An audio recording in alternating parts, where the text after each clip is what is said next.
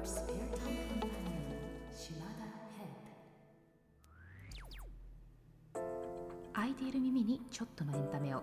ながら聞きのための番組島田ヘッドその時の島田の頭の中島田ヘッドの中をおよそ10分そのままふわっとおしゃべりします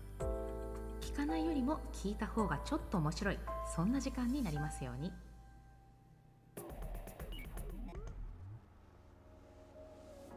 かがお過ごしでしょうか？島田です。今日はとっても面白い場所でこの収録をしております。面白い場所っていうか珍しい場所ですね。この番組の他にもう一つやっているポッドキャスト番組「ゲットマイルド。こちらは少し役に立つ情報をお届けできないかということでいろんな方面にいろんな知識を持っている友達の志麻さんと一緒にやってるわけなんですけれどもその志麻さんのおばあちゃん家にいます。おばあちゃんち。しかも今志麻さんがお風呂に入ってて私完全に一人でおばあちゃまのお仏壇の前でこの収録をさせていただいているというわけでございます。めっちゃ珍しいでしょ？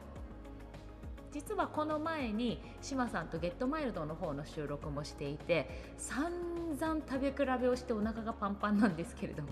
今日ここに泊まらせてもらうっていうことを知った島パパと島ママが大判焼きを置いていってくれてたりもしまして胃がいくらあっても足りないぐらいに食べ物が誘惑してまいります。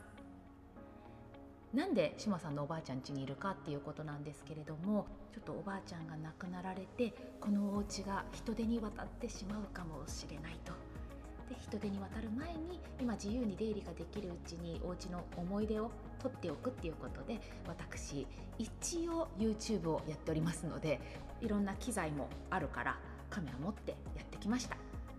いっつも志麻さんにはお世話になりっぱなしなのでこういう時にできることをできたらいいな。当たり前のこと言ってますね。できることをできたらいいな。話は変わりましてここ最近ちょっと新たに興味を持ったことがあります。何かと言いますと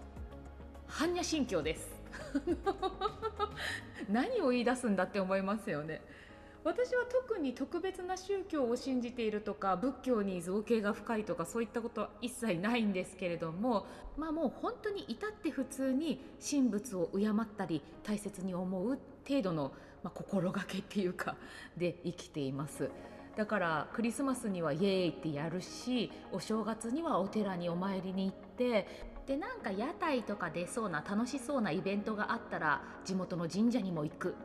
こんな感じの、まあ、ザ日本人のスタンダードな生き方をしています。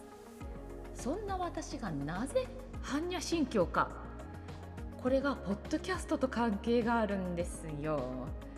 もう皆さん知っていただいている方が多いかと思うんですけれども私相当な夜型人間で朝起きることが本当に苦手なんです。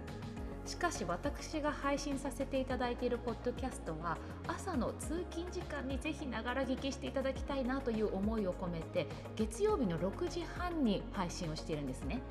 そうすると何をするかと。予約です。予約配信。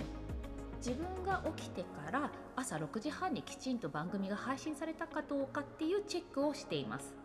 そうすると近い時間にアップロードされたポッドキャストとかがフィードに上がってきて今まで知らなかった番組と出会うことがあるんです。そのタイミングで今回出会ったのが笑い飯の哲夫さんが配信されている仏教のポッドキャストだったんです。私はですね笑い飯が大好きなんですよ。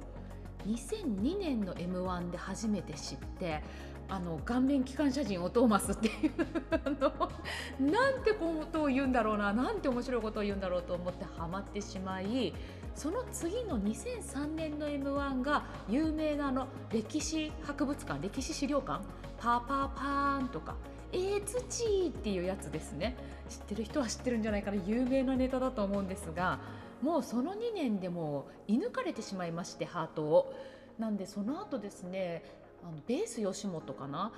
笑い飯キリン千鳥トロサーモンこの4組がすごくめちゃめちゃ頑張ってた時期のベース吉本見に大阪まで行ったりするぐらい本当に本当に大好きだったんですよ。そんな笑い飯の哲夫さんが仏教に関することを配信していると。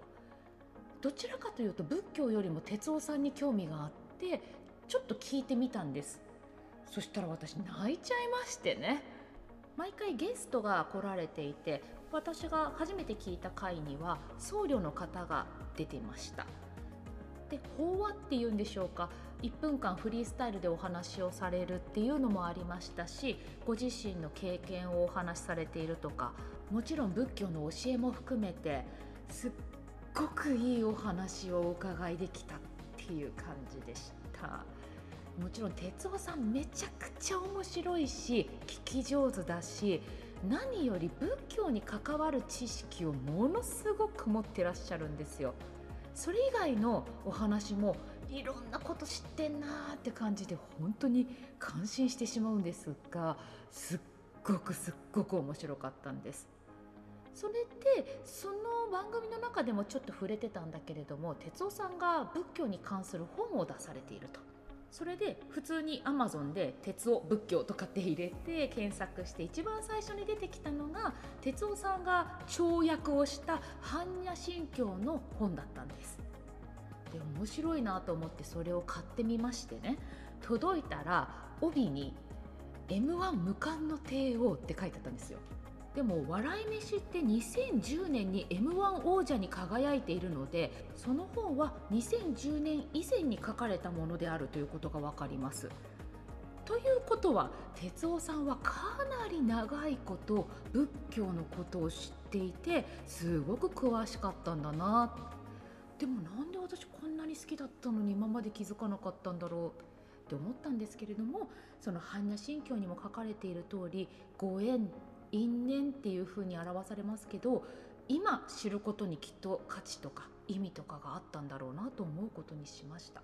そんな感じで哲夫さんの本を読み終えたのがまだほんと昨日とかの話なんです。最近ちょっと忙しくて読書の時間もたっぷり取ることができてなかったもんで。で読み終えてすぐ特にそういうこと何にも知らずに志麻さんのおばあちゃん家に今やってきてるわけなんですけれどもおばあちゃまの本棚にたくさん般若心経の本があったんです。しかも全部読みかけなの。志麻さんのおばあちゃんって感じだよなと思って微笑ましかったんですけれども。まあ、このお家も中をお片付けしなくちゃいけないということでそういったご本も処分されてしまうのであればっていうことですっごくすっごく謎ですしすっごくすっごくなんだか恐縮なんですけれども形見分けをしていただきましてそれらのご本を頂戴しました。まずは哲夫さんの分かりやすいギャグを交えた解釈でなんとなく掴んだところでいただいた本を読んで般若心経について理解を深めたいなと思います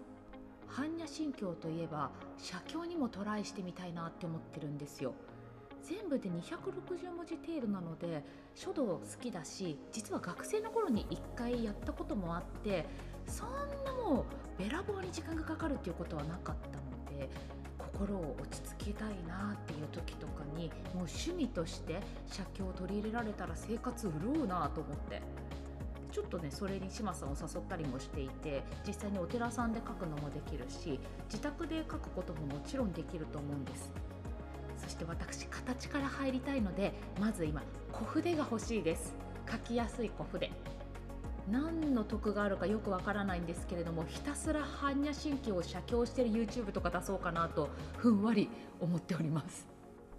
1枚の写経がし終わると一番最後にお願い事を書く欄があるんですよ。